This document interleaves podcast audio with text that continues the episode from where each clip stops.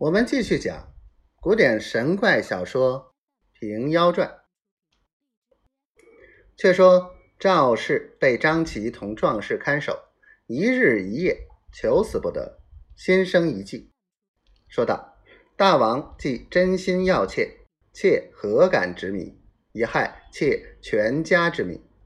但妾颇读书知礼，若以威逼，有死不从。妾有老姑在堂，丈夫在外，须待他一面而别，另居他室。”择日礼聘，庶妾无苟合之休，大王亦免强婚之疑。望将军善言传达。张琪又将这般说话飞马传去。王泽依允，着她婆婆看守，只不许她夫妻相会。来日便要聘娶入宫。张琪唤她婆婆出来，把媳妇交付她身上。倘有差池，全家不保。五十名壮士分守着前后门，不容她丈夫回家相见。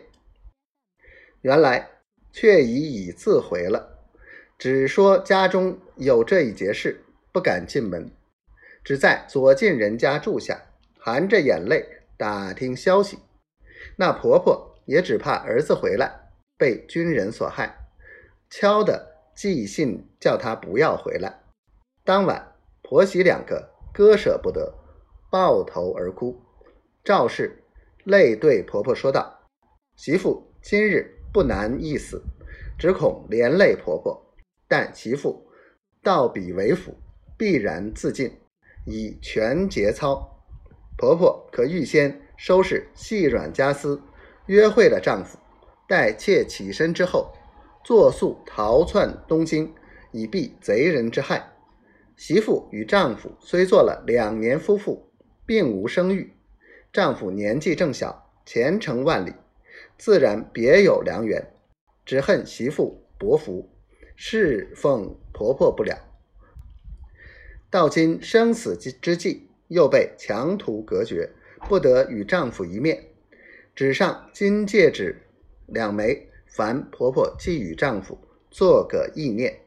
说罢，放声又哭。正是世人万般哀苦事，无过死别与生离。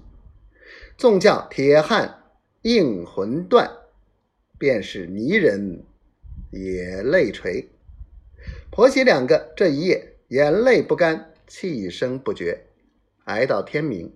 婆婆真个吩咐养娘收拾的两包细软金珠，又寄信与儿子，叫他预先远远的觅一辆小车，准备走路。